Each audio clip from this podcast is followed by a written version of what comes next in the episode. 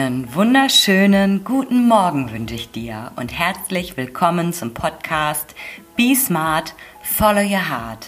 Hier erfährst du, wie du wieder mehr Leichtigkeit in dein Leben bringst. Mein Name ist Ellen Rulands und ich freue mich total, dass du heute zuhörst.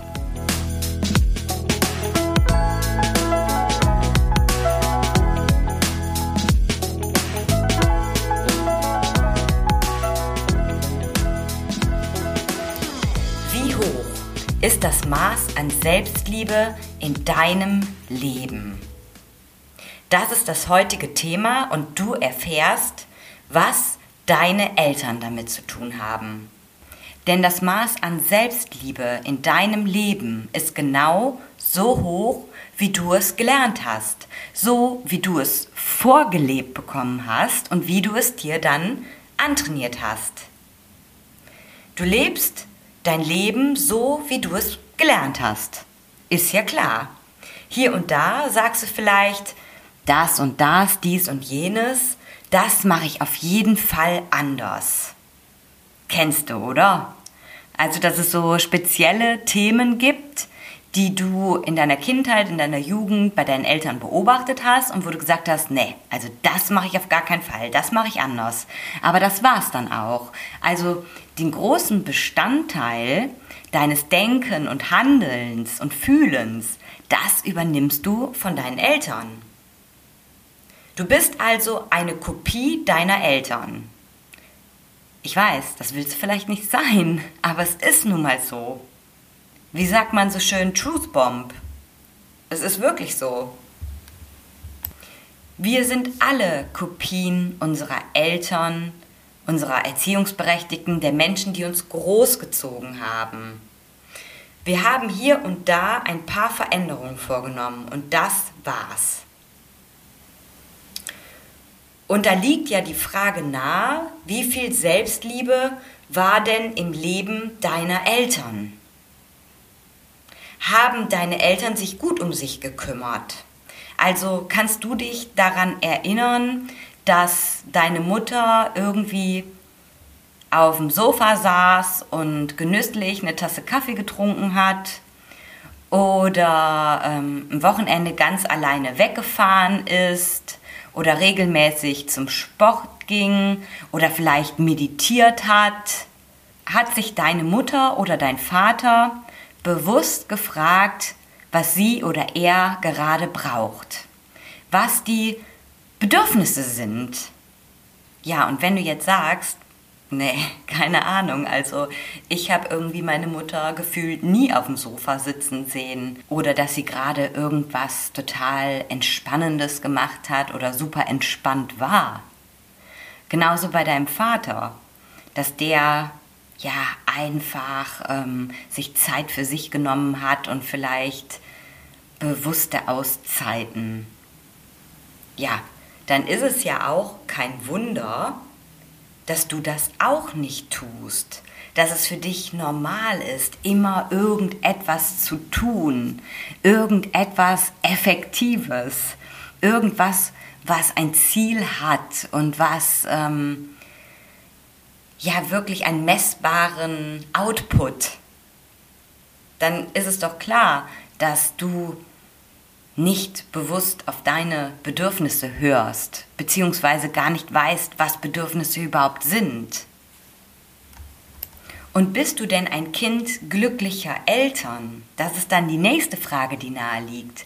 Weil wenn du sagst, boah, also meine Eltern, die sind so toll, die waren immer total glücklich, zufrieden, die hatten super viel Spaß zusammen, auch jeder für sich.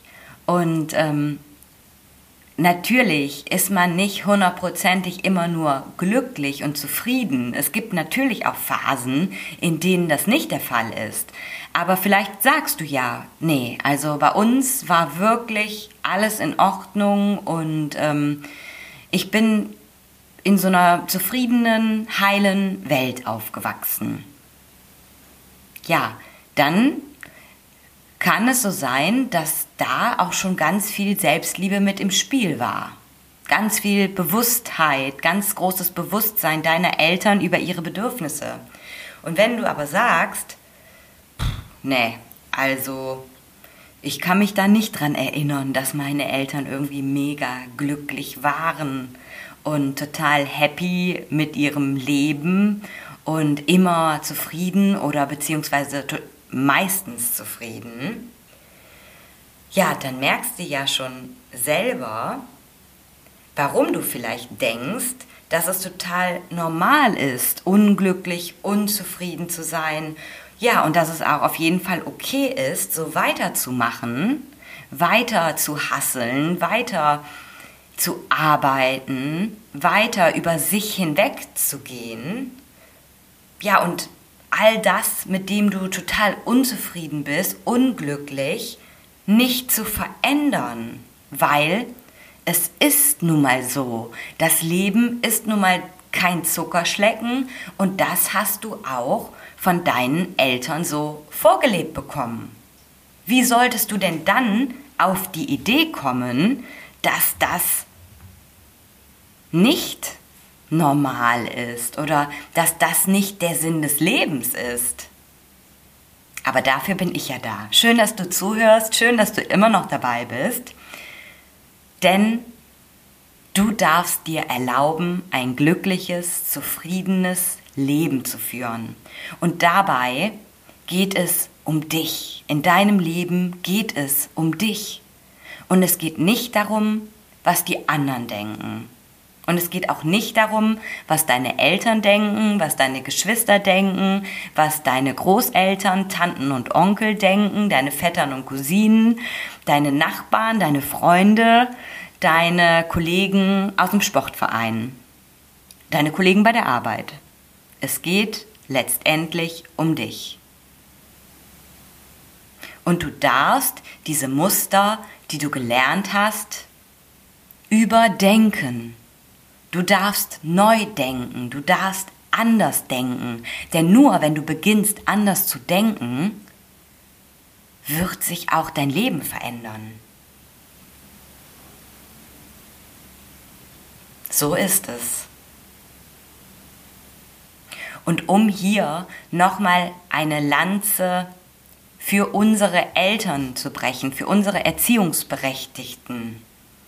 Denn es geht hier nicht darum, dich in der Opferrolle wiederzufinden, weil du jetzt den Schuldigen gefunden hast, so von wegen, hey, ich habe das so vorgelebt bekommen, deshalb kann ich es nicht ändern, deshalb bin ich so, wie ich bin, beziehungsweise die Schuld bei jemandem zu suchen oder die Schuld zuzuweisen, dann möchte ich hier an dieser Stelle nochmal sagen, dass unsere Eltern uns über alles lieben wenn du selber Kinder hast, dann weißt du, dass das so ist und dass sie immer und zu jedem Zeitpunkt das aller, allerbeste für uns wollen. Und dass sie auch zu jedem Zeitpunkt ihr Bestmögliches für uns getan haben.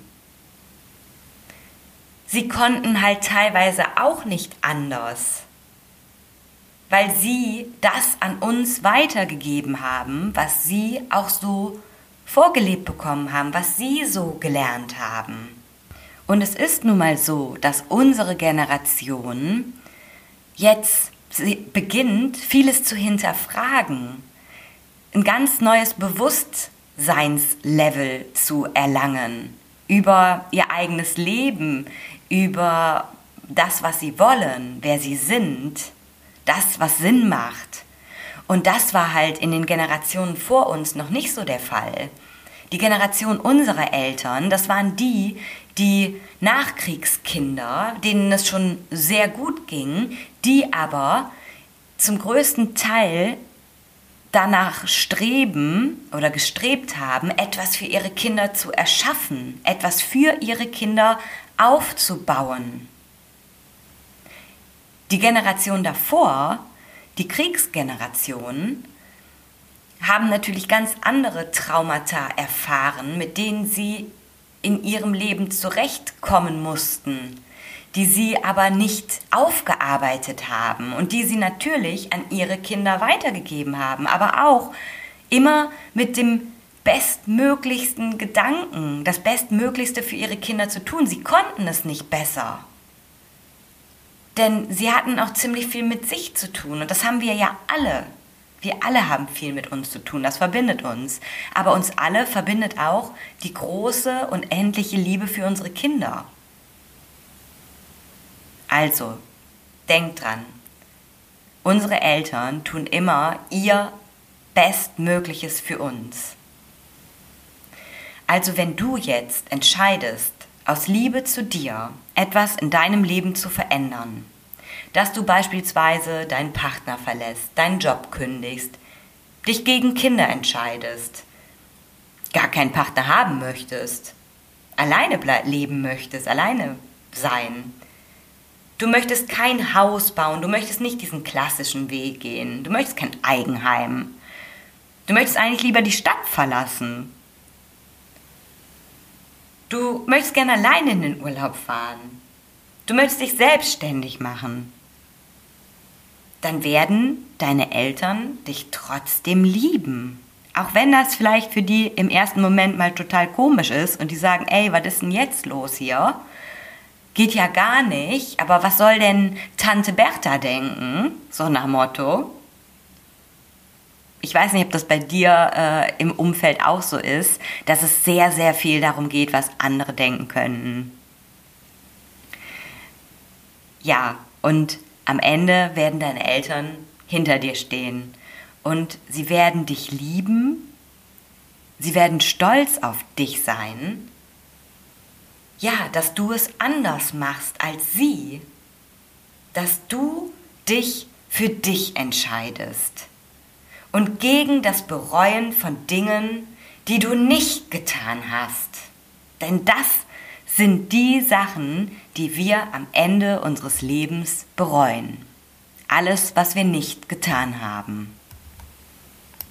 Ja, und wenn du jetzt hier zugehört hast und du spürst, das in dir auch, dass du für dich losgehen möchtest, dass du doch immer so viel darauf achtest, was alle anderen über dich denken und deshalb dich ständig zurückhältst, dass du sowas von angepasst bist und gar nicht mehr dein eigenes Ding machst und deshalb auch total unzufrieden und unglücklich. Du willst da raus, du willst ausbrechen, du willst etwas für dich tun, deine Selbstliebe leben, dann schau super gerne auf meinem Instagram-Kanal vorbei, Ellen Rulands, dort findest du mich.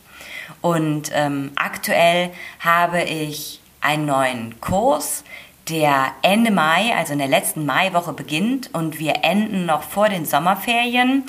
Dort geht es darum, deine persönliche Liebesgeschichte zu schreiben damit zu beginnen, dich gut um dich zu kümmern. Denn du weißt ja, nur wenn es dir gut geht, dann kannst du auch gut für andere sorgen. Also schau super gerne vorbei, dort kannst du mir eine Nachricht schicken und dich für den Kurs anmelden bzw. weitere Infos von mir bekommen.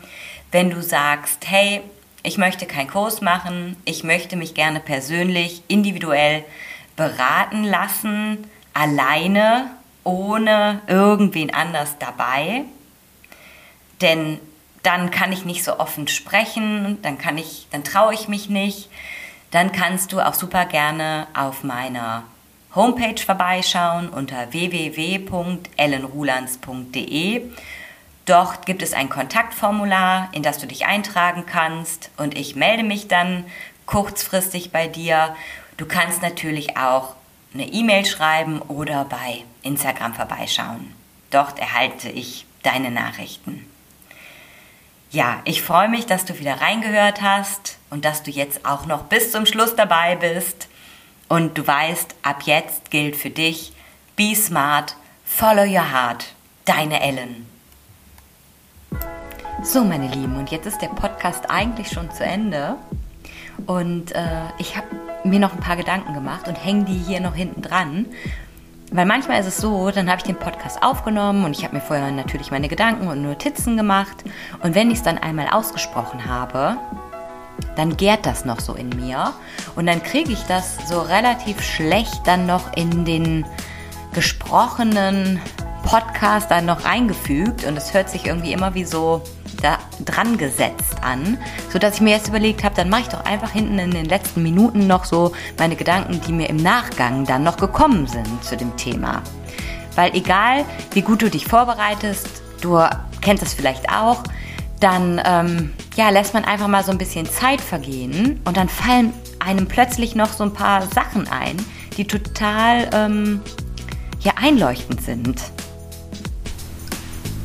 Ja, und der Gedanke, der dann noch so kam, war, wir alle bekommen oder haben es vorgelebt bekommen, dass es zuerst mal wichtig ist, sich um alle anderen zu kümmern. Ne? Also man spart in der Regel zuerst mal an sich und kümmert sich gut um alle anderen, um die Kinder, um den Partner, um die Freunde, um die Nachbarn, um, um all die, die gerade da stehen und was brauchen. Und man selbst fällt immer hinten runter.